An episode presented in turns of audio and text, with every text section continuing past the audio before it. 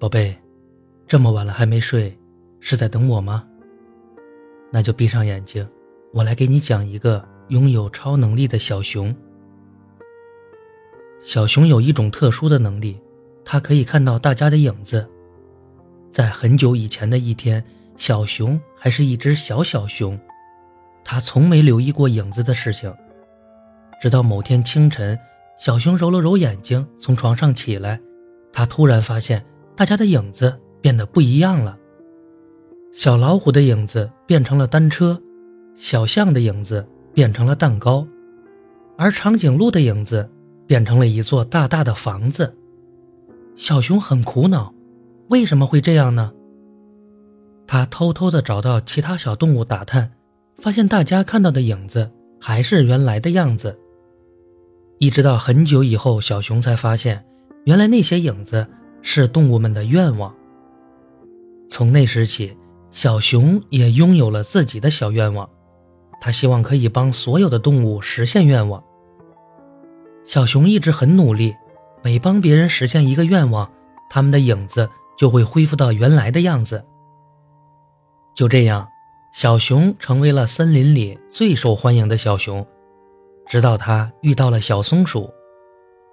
小松鼠的愿望很奇怪，不是松塔，不是果子，也不是小小的房子，而是一个奇怪的图形。那会是什么愿望呢？小熊躺在床上，看着天花板，想了很久很久。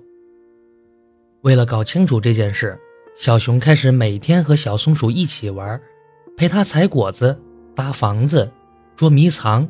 每天都很开心，小熊渐渐地忘了影子的事情，只是每天陪在小松鼠身边。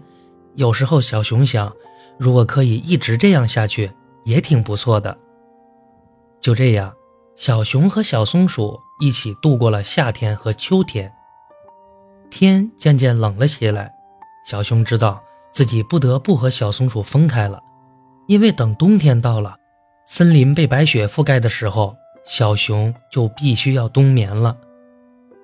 小熊有些难过，因为他要有一整个冬天不能陪伴小松鼠，但是又有一点开心，因为他发现自己爱上了小松鼠。小熊决定要在冬眠前和小松鼠告白，如果小松鼠愿意等他醒过来，他们就又可以在一起生活。